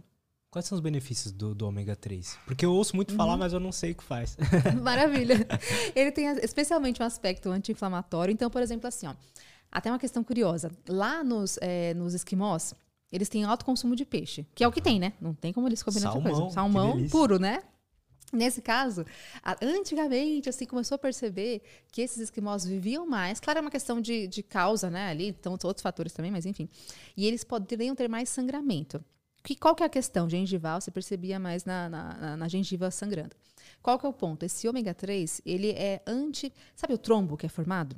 Pensando assim numa questão de paciente que tem mais trombo na, na nos vasos, ele pode se deslocar para causar tanto um AVC, uma embolia pulmonar, um, um, algum tipo de infarto. Então, pensa assim, o paciente que tem uma aterosclerose, o que, que é isso? Um paciente, paciente que tem uma elevação de LDL, que é um colesterol ruim, e esse colesterol ruim vai se depositando nas artérias, vai inchando essa artéria, vai bloqueando a, a passagem do sangue e forma um trombo, um coágulo. Está ali na sua artéria. Só que ela pode se deslocar dali, daquela artéria, ela pode viajar pelo seu corpo, alcançando outro território, outro vaso que causa esses episódios. Infarto, AVC, embolia pulmonar. Então, nesse sentido, esse excesso de LDL, de gordura saturada, que vem também da gordura saturada, na verdade, né? Esse LDL em excesso não é interessante.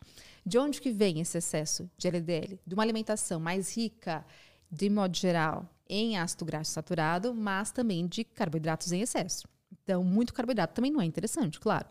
Então, esse paciente tem uma chance maior de elevar esse LDL, o que é péssimo. E nesse sentido, quando ele tem esse trombo, ele tem uma chance maior desses episódios.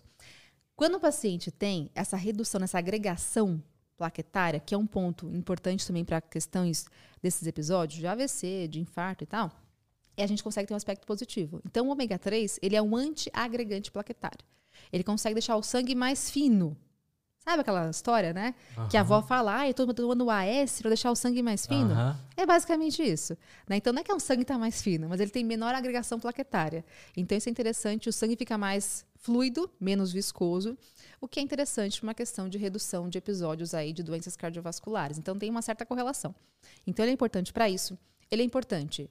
E aí, na verdade, o ômega 3 é uma família, não é um tipo só de gordura, são vários tipos. E as mais importantes é EPA e DHA. Então, ácido graxo, ômega 3, ecosa petanoico e docosa hexanoico, que é o EPA e o DHA.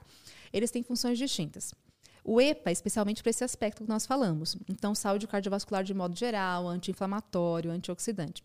E o DH, ele é mais importante para a questão visual, acuidade visual e a ação neural, mas especialmente para gestantes e para bebês até 3 anos de idade. Então, qual que é o ponto? Se tem uma gestante no consultório, eu vou focar mais em DHA. Se é um bebezinho, uma criança de 2, 3 anos, eu foco mais em DHA. Inclusive em suplementação, não só no peixe, uhum. mas em cápsula, né? Agora, se a gente não, não dá, ah, vou pensar então ficar mais inteligente, vou tomar uma cápsula de DH. Aí, desculpa, mas não vai dar, infelizmente. Adoraria, inclusive, mas é só para crianças até 3 anos de idade. Que a formação neural está acontecendo ainda. Agora, pensa numa gestante, a formação está acontecendo ali o dia inteiro, né? Do bebê. Total. No caso, né? Então, nesse caso, é importante focar em DHA. Agora, pra gente que está grandinho, já adulto, o EPA é mais interessante. Então, anti-inflamatório, antioxidante, uma questão de redução de agregação plaquetária, ele é mais interessante. Então, a formação da membrana plasmática das células, elas também têm o ácido graxo que está lá dentro da sua célula, da membrana plasmática, ele tem uma composição. Se você come mais ácido graxo saturado, vai ter mais ácido graxo saturado na sua membrana plasmática das suas células. Se você come mais ômega 3, por exemplo, a composição da membrana fica mais rica em ômega 3. Isso é importante também para um controle de LDL. Afinal, essas membranas plasmáticas, elas têm uma comunicação com o meio externo e interno. A fluidez delas é fundamental. E isso também está correlacionado com sinalização celular, com o aspecto de saúde celular. Como então, se nossas células fossem mais saudáveis também, né? Exatamente. Então é basicamente isso. Tem alguma porta na sua casa que tem uma fechadura boa que ela abre tranquilamente. Você passa, você vai e você volta. Agora imagina aquela porta que você tem que pegar a chave, ela não entra, você vai lá e gira uhum. e faz a maçaneta, cai a maçaneta, você não consegue entrar na casa. Que interessante. Então, basicamente isso. isso. A membrana plasmática ela tem várias proteínas inseridas, ancoradas. E elas são fundamentais para tudo que você imagina. Sinalização extra, intracelular, essa comunicação é fundamental. E aí a membrana, ela tem que ser bem ajustada. E é por isso que o ômega 3 é importante. E a gente não consegue produzir dentro da gente. Tem que comer na alimentação. E é por isso que é importante. E normalmente as pessoas não comem muito peixe. É mais raro, né? Sim. E é caro também, É né? mais então, caro assim, também. até, até você vai pensar assim, sardinha em lata, tá um absurdo de Tá caro. caro mesmo. Tá muito caro mesmo, né? Então, assim, fica inviável muitas vezes. Então, eu entendo que é complexo. Ah, o paciente não come peixe porque não gosta, porque, enfim, não quer, ou sei lá, por algum motivo. Aí é importante pensar em suplementação. Uma cápsula de ômega 3. Então, é possível também. Até por facilidade, né? Também. Justo. Justo, com certeza. Tem alguma. é, A mãe, quando tá gestante, né? A alimentação dela pode influenciar no desenvolvimento da- do bebê? Total. Muito. E até a longo prazo. Então, até tem trabalhos que foram feitos, infelizmente, na guerra, que é o seguinte: mães em depressão, em, déficit calórico. Muito expressivo. Porque, claro, não tinha comida, todo Verdade. aquele, aquele ambiente, assim, nossa, muito triste. E essas mães, nesse momento, com esses bebês, criaram genes nesse bebê, mais poupadores de energia.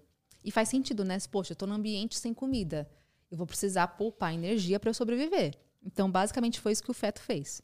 E aí, ao longo, do, a longo prazo, na vida futura, ele virou uma pessoa que tem obesidade, sobrepeso, né? Obesidade, sobrepeso, diabetes, porque ele poupou muita energia. Então, quando ele come hoje, ele poupa isso ainda. Então, a gente fala de imprinting metabólico. O quanto que o ambiente intrauterino vai desempenhar um aspecto muito importante na sua vida futura. Isso E- é muito foda. E não mais vai colocar a culpa na tua mãe, né? Tipo, ai mãe, você comeu errado, então a culpa é tua. É verdade, né? Dá pra ir por esse caminho também. E o contrário é verdade. Se a mãe come demais com muito açúcar, também vai criar outros genes com uma chance de diabetes no futuro. Então a vida intrauterina é muito importante. Interessante, interessante. Podemos ir pras perguntas? Podemos. Bora. O Caco Figueiredo mandou: Quais as melhores proteínas para hipertrofia? Whey é válido? Whey é super válido, então ajuda bastante. Na verdade, assim, a gente tem vários tipos de proteínas que a gente vai adaptar de acordo com cada paciente. Se eu tenho um paciente que é vegano, então claro que o whey protein é inviável para ele, né? Então eu tenho que focar em proteínas que são vegetais. Vale lembrar que cada proteína tem a sua taxa de absorção intestinal. Se eu comparar pau a pau whey protein com proteína da ervilha, por exemplo, obviamente que o whey protein tem uma absorção mais eficaz. Ou seja, para esse paciente que é vegano, que tem uma proteína que é vegetal, eu- ele vai tranquilamente conseguir, não tem problema. Mas eu vou colocar uma quantidade que é maior. Então, um pouquinho maior, uns 20%, 25% a mais do que eu colocaria de whey protein. Tudo bem, não tem problema. Ele vai conseguir essa adaptação, desde que eu ajuste. Mas aí, proteínas de boa qualidade são aquelas especialmente com alto valor de qualidade. Antigamente a gente falava assim, que era alto valor biológico. Mas na verdade, assim, é uma palavra que entrou um pouquinho em desuso, mas a questão é de boa qualidade. O que seria isso? Com uma boa composição de aminoácidos. Então, se é um paciente vegano, eu vou misturar as fontes. Então, ervilha, de repente com soja, de repente com proteína, proteína do arroz. Eu misturo as fontes para que eu complemente mais os aminoácidos. Agora, se é uma proteína do leite, que é o whey protein, ela já é muito completa. Então, a gente consegue tranquilamente, com essa proteína, ter uma boa absorção e uma boa disponibilidade de aminoácidos. Então, pode ser whey protein. Ah, mas pode ser uma carne também? Tranquilamente. A proteína do leite é superior à da carne. Isso é verdade. Mas lembrando que ao longo do dia eu vou fracionar isso. Vou colocar só whey protein? Né? Não dá, né? Tem o almoço, tem o jantar, né? Então fica inviável. Então dá para colocar proteína, de repente, ao longo do dia de fontes diferentes. Eu posso pensar no almoço, só numa alcatra, proteína que tenha menos gordura, talvez, é uma possibilidade também, né? Mas pensando na proteína por si só, a carne pode ser interessante, o frango tem uma boa quantidade de proteína. Lembrando que o frango, o peito de frango, tem mais proteína na sua composição do que uma carne. Então é uma boa possibilidade. Aham. Né? Mas eu posso pensar em iogurte, de repente, um iogurte com whey protein também é possível. Ovo é maravilhoso. Então a absorção do ovo também é super interessante, a composição é maravilhosa e dá para colocar como ovo também. Então, de repente, ah, é, dois lanches com whey protein. Talvez no almoço a gente pode pensar num filé de frango e à Aham. noite a gente pensa num omelete, talvez. Então a gente consegue distribuir isso ao longo do dia. Não fica uma coisa enjoativa, né? Porque o dia que inventarem um whey que não enjoa, eu sou o primeiro a fazer Nossa. propaganda. É verdade, eu também tenho essa dificuldade. Pois é. Bom, é, o Dricalatoia mandou. É para comer de 3 em 3 horas ou posso, ou posso comer só quando estiver com fome? Boa pergunta. Aí a questão é, quem que é você? Você é um paciente que talvez visa hipertrofia muscular? Se você comer só quando você estiver com fome, aí depende de você também. Se é um paciente que tem fome muito rápida, ou aquele paciente assim que come meio-dia no almoço e vai ter fome só no jantar. Puxa, aí você complica a minha situação aqui. Porque, na verdade, se você visa hipertrofia muscular, você come só duas vezes por dia, e já peguei paciente assim, infelizmente, fica difícil. Então, pelo menos quatro vezes por dia você vai ter que comer alguma coisa para que eu tenha proteína na sua dieta. Manhã, almoço, tarde e noite. Já tipo tá isso. ótimo, já ajuda. Então, pelo menos quatro refeições. Quem visa hipertrofia muscular é um ponto importantíssimo, porque eu tenho que fracionar essa proteína. Não é só a quantidade calórica ao longo do dia, mas fracionamento para a gente é importante. Então, comer só quando eu tenho vontade pode ser um tiro no pé. Outra coisa assim, não, o seu caso não é hipertrofia, o seu caso é emagrecimento. E aí, de repente, você tem fome, talvez no café da manhã, você comeu no café da manhã, e aí você passa o almoço, talvez não, não queira comer, você vai almoçar um pouquinho mais tarde, três da tarde, você vai comer só quando você tem fome. Só que três da tarde, você está com uma, uma vontade assim absurda, uma fome gigantesca, você vai comer mais do que você deveria. E aí você vai descompensar. Então depende muito de cada paciente. Né? Não tem uma obrigatoriedade, aí tem que ser de três em três horas. Não precisa. Eu vou adaptar de acordo com a sua rotina. Se é uma pessoa que de manhã não tem fome, não tem vontade de comer, tudo bem. Não tem problema, eu consigo adaptar um pouquinho mais adiante para você a dieta, mas desde que não seja algo muito diferente da sua realidade. Então, cada um de nós tem um perfil. Tem um tem, objetivo, né? Como objetivo. você tinha falado. Exatamente. Então, não é obrigatório comer de 3 em 3 horas, mas se deixar a sua vontade, ah, eu vou comer quando eu tenho fome, eu acho um pouco perigoso. Você pode descompensar para mais ou muito para menos também. Não tem uma coisa, eu já, eu já ouvi dizer também sobre, sobre o ciclo circadiano, que até o horário da alimentação é importante que seja sempre no mesmo horário, né? Não também. tem isso? Tem, é interessante falar sobre isso. Até porque, assim, normalmente, quando você tem um consumo, pensando em duas dietas, é complicado falar sobre isso. Temos duas dietas iguais. Duas mil calorias nessa dieta A e duas mil na dieta B. Só que a dieta A, eu coloquei mais calorias de manhã e à tarde. Dieta, dieta B, coloquei mais calorias de tarde para noite. Qual paciente vai engordar mais? Provavelmente dieta B, comeu mais calorias, né, a quantidade de mais calorias mais para tarde e para noite, mesmo com calorias iguais, dieta A e B. Então, esse é um ponto importante. Só que, se eu pensar que eu tenho uma quantidade de calorias maior, aqui tem 2 mil calorias e aqui tem 3 mil, claro que o que mais importa, o mais importante para a gente, é a caloria total. É o superávit calórico. Então, se comeu de noite ou de manhã, nesse caso, tanto faz. Né? O que importa é a caloria. Mas se eu comparar dietas equivalentes com calorias iguais, realmente comer mais calorias à noite é pior. E é o que a maioria faz. Normalmente. Total. Total. Bom, uh, aqui, interessante essa pergunta, que tem a ver com o que a gente tinha falado. A Yasmin Medeiros, quais seriam as melhores fontes de proteína vegetal? É, penso muito em ser vegetariana, mas me preocupo com os macronutrientes. E é importante se preocupar com isso, não só com macro, mas com micronutrientes também. Porque a chance de ter uma redução de B12, por exemplo, ela é muito real para paciente que é vegana. A gente consegue ajustar tranquilamente com suplementação. Mas se o paciente é vegano, B12 precisa ser suplementada. Então, isso é obrigatório. Não dá para ser vegano sozinho, tem que buscar ajuda nutricional. Isso é um ponto fundamental. E aí, nesse sentido, né, a ervilha é uma proteína muito interessante. A gente também tem a soja, que é bem completa, que é uma boa possibilidade, né? Só que a questão é, ficar só em soja também é inviável. E a questão é né, tentar ajustar a alimentação ao longo do dia. Para um paciente que é vegano ou vegetariano, essa mistura é fundamental. Então, por exemplo, eu colocar só soja sozinho não é tão interessante, ou só ervilha sozinho também não é tão interessante. Quando eu complemento as duas, eu tenho uma qualidade de aminoácidos melhor. Ah, mas de repente no almoço só deu para comer soja. Tá bom. Então no jantar você come ervilha. Não tem problema. Mas que ao longo do dia você vá ajustando essa proteína, misturando-as. Quanto mais fontes diferentes, melhor. Grão de bico, feijões, vários tipos de feijões, feijão azul, feijão carioca, vários tipos para que você complemente. Então, esse é o ponto principal. E aí, nesse sentido, proteínas isoladas são bem interessantes. Você pode ter misturas já prontas, no mesmo pacotinho. Com whey protein, entre aspas, né? Proteína vegetal. Então, você tem lá no pacotinho proteína isolada, já, de misturinha de ervilha com arroz. Então, já é uma boa possibilidade. Então, quanto mais misturas, melhor.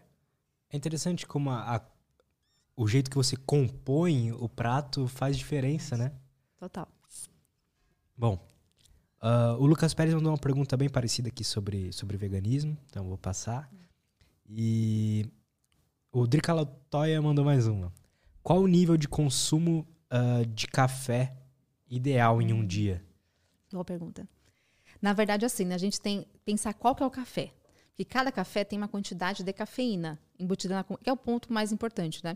Então, se pensar, eu tenho um café expresso, que tem mais... Tem até intensidade, né? Tem as corzinhas lá. Uhum. Cada café tem a sua quantidade. Então, tem um mais fraquinho e tem um mais forte. E não é só isso. Como que você fez café na sua casa? De repente, não é uma cafeteira. Você colocou lá o pó para ferver junto com a água ou você colocou para coar? Só colocou no, no, filtro e você coou. Isso tem diferença também. E cada marca tem a sua quantidade que é diferente de café, de cafeína dentro do café. Isso que mais importa, o quanto que tem de cafeína dentro de cada café.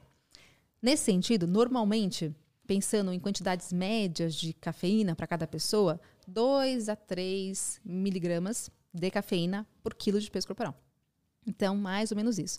3 miligramas é uma dose um pouquinho mais acentuada. Agora, se eu falo em esporte, eu quero rendimento esportivo. Cafeína é rei também, rainha, né? Para rendimento esportivo. Então, ela é maravilhosa. Então, se eu quero rendimento esportivo com cafeína, eu vou colocar de 3 a 6 miligramas de cafeína por quilo de peso corporal. Antes do treino, uma hora antes. E aí a questão é, se tem algum problema cardiovascular, tem que avaliar isso também. Tem pacientes nossos que não metabolizam cafeína bem e sentem episódios bem agressivos. Taquicardia, insônia, irritabilidade. Então, tem que tomar atenção com isso também. Não é tão simples assim. Mas, normalmente, 2 miligramas é uma dose um pouquinho moderada, mas é um pouco mais segura. Ou seja, para cada pessoa eu tenho uma dosagem. Então, vamos supor, quero ser um pouquinho mais cautelosa. 2 miligramas de cafeína por quilo de peso corporal.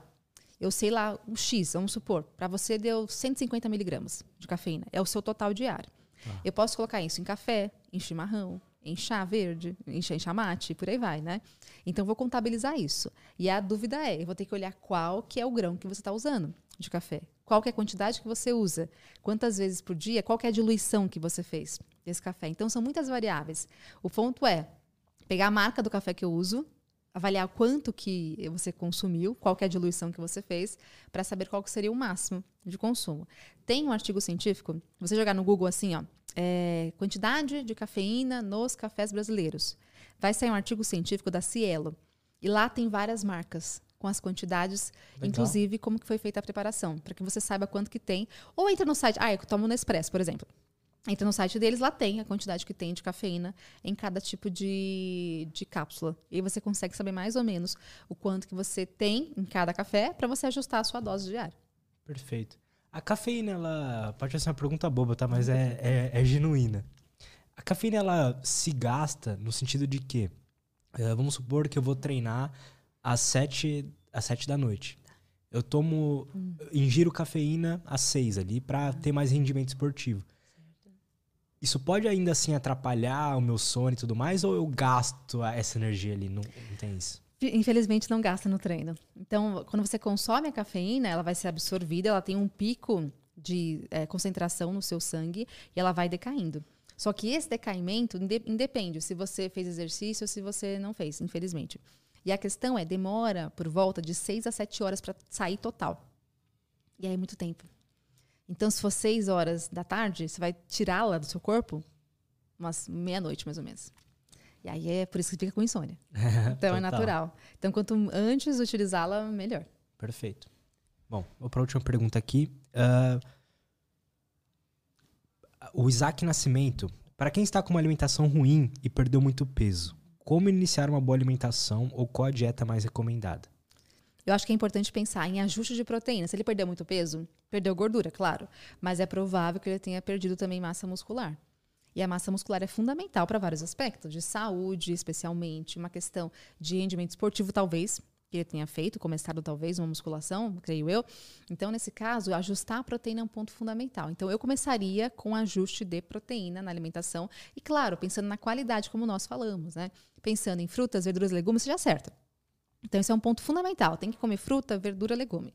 E aí você ajusta a proteína. Então, esse é um ponto principal para ele. Para que ele mantenha a saciedade, que ele mantenha a massa muscular. E normalmente, para esse pessoal que está focado para rendimento esportivo, ou musculação mesmo, né? pensando numa questão de, de hipertrofia muscular, por volta de 1,2 a 2,2 gramas de proteína por quilo de peso corporal.